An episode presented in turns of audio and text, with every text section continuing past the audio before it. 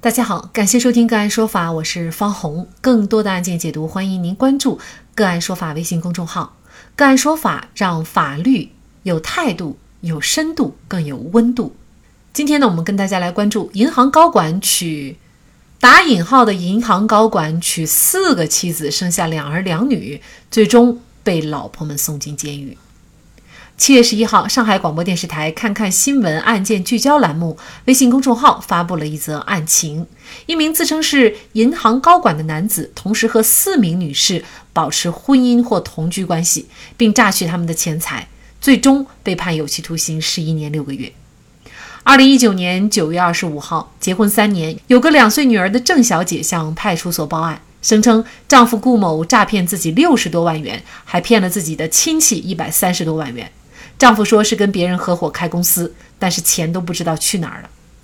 郑小姐和丈夫顾某相识于二零一六年，当时顾某自称是银行高管，名牌高校毕业，两人很快坠入爱河，于二零一六年十一月在香港登记结婚。但是郑小姐婚后一直在上海生活，她希望丈夫为了孩子考虑，能和她在上海领取结婚证，但是每次顾某都是推三阻四，最后带着疑问，郑小姐把电话。打到了他父母家，郑小姐的这次电话让自己和电话另一头的马小姐都震惊不已。原来三十岁的马小姐同样也是顾某的妻子。二零一七年一月，马小姐和顾某在上海登记结婚，并育有一子。随后，马小姐发现顾某在外面不止一个女人，也不止一个孩子。顾某承认，二零一七年七月，自己和郑小姐婚后第八个月，和马小姐婚后第六个月，还和另一名女子米小姐以夫妻名义共同生活的事实。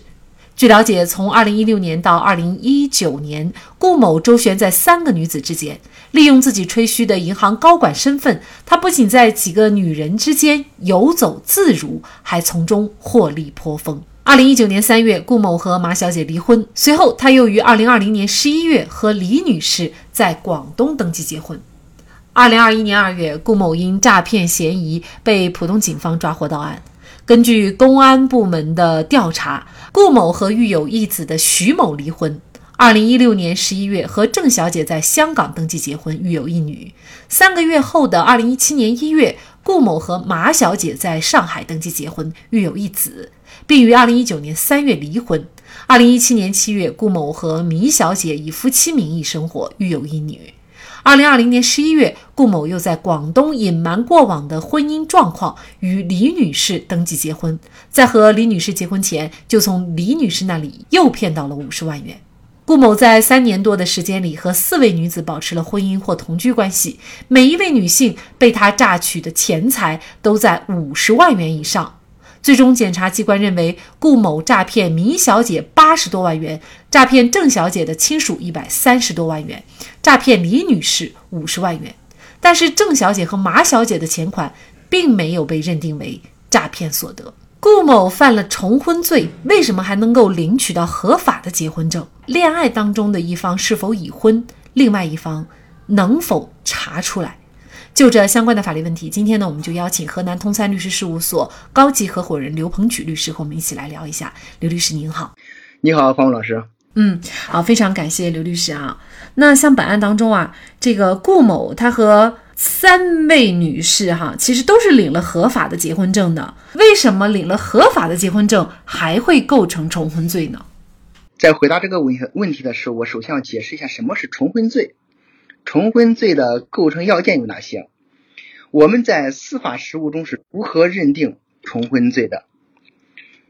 重婚罪啊，是指行为人违反我国刑法的有关规定，在有合法配偶的情况下，又与他人结婚，或者明知他人有配偶而与之结婚所构成的犯罪。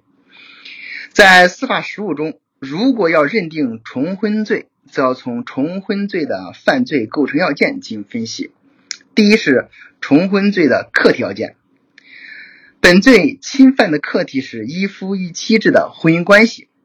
第二，本罪在客观方面表现为行为人必须具有重婚的行为，即有配偶的人又与他人结婚，或者明知他人有配偶而与之结婚的，这样就构成重婚罪。第三，本罪的主体为一般主体。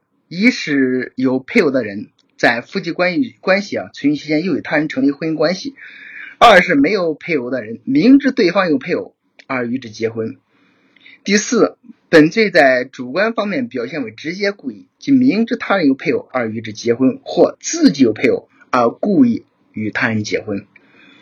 综上所述啊，由于香港登记结婚在我们大陆它是予以承认的，所以郑小姐与顾先生在香港登记婚姻之后，在没有解除之前，顾某明知自己与他人具有婚姻关系，仍隐瞒该事实，又与密小姐李女士先后登记，形成了婚姻事实。在我看来，顾某的上述行为当然构成重婚罪。那本案当中，这个郑小姐和米小姐的这个钱款，哈，嗯，最终呢，并没有认定为诈骗所得，而事实上呢，据两位受害人来说呢，从他们那儿骗来的钱啊，也还是挺多的哈，都是几十万、几十万的骗。那么，为什么最终却没有认定为属于顾先生的诈骗所得呢？这个我们要结合本案的事实啊，我们看一下这个里边的细节。二零一一年，顾某和育有一子的徐某离婚。二零一零年十月，和郑小姐在香港登记结婚，育有一女。三个月后呢，也就是在二零一七年的一月，顾某与密小姐在上海登记结婚，育有一子，并于二零一六年三月啊又离婚。二零一七年七月，顾某与密小姐他以夫妻名义生活，育有一女。二零二零年的十一月，顾某又在广东隐瞒过往的婚姻状况。与李女士登记结婚，在与李女士结婚前啊，就从李女士那里又骗到了五十万元。有这个上述事实可知啊，顾某同郑小姐及同以及顾某同密小姐李女士均存在过真实的婚姻关系。由于在我国啊，双方在婚姻关系存续期间没有进行婚内财产的分割和公证，那么在现实中则存在一个财务混同的事实，故。郑小姐和密小姐的钱款不能够认定为诈骗所得，但是为什么李李女士的钱款被认定为诈骗所得呢？我们这就需要关注一下这个细节啊。顾某又在广东隐瞒过往的婚姻状况，与李女士登记结婚，在与李女士结婚前啊，就从李女士那里又骗到了五十万元。有这个细节，我们可以可以发现啊，顾某可能存在一个存在一个对这个李女士的欺骗行为。就是把自己打造成未婚男士，其目的就是骗取李女士的钱财。故李女士啊，很可能就是既被骗财又被骗色啊。结合这个分析啊啊，公安机关，我我觉得公安机关才会认定顾某欺骗李女士、诈骗其钱财的行为是个诈骗行为。李女士的钱款被认定为诈骗所得啊，这样又得到了合理的解释。那法院呢，并没有判决顾某就是返还这些财产，这是为什么呢？呃，这个我要讲一下啊。之所以没有判决返还财产，是因为我国刑法当中是没有返还判决返还财产这个说法的。返还财产是我国民法典中的说法，就民法当中的说法。再就是啊，根据我国相关法律规定啊，诈骗罪不能附带民事诉讼。啊，这是因被害人啊，由于被告人的犯罪行为而遭受物质损失或人身权利受到侵害的，在刑事诉讼过程中过程中啊，有权提起附带民事诉讼。但是在现实中，诈骗罪被害人的财产在司法机关追缴后会退还给受害人。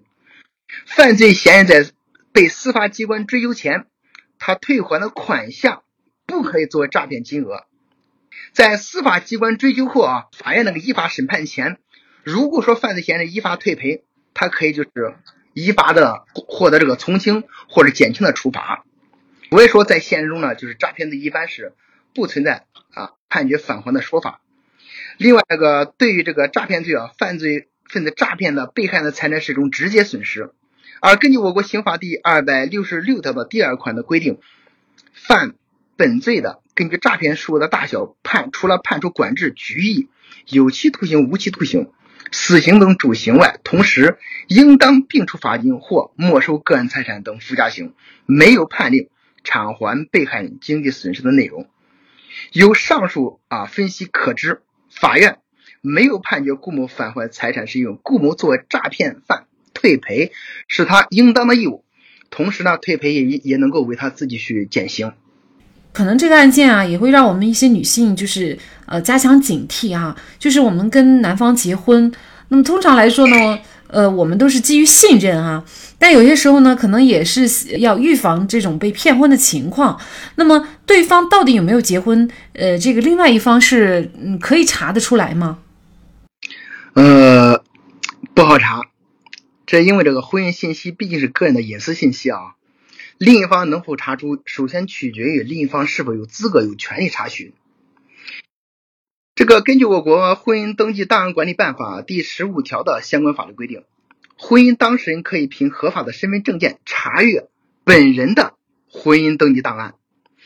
婚姻登记机关可以利用本机关移交的婚姻登记档案。人民法院、人民检察检察院啊，公安和安全部门可以查阅婚姻登记档案。律师及其及其他诉讼代理人。就是持受受理案件的法院出具的证明材料及本人的有效证件啊，可以查阅查阅与诉讼有关的婚姻登记档案。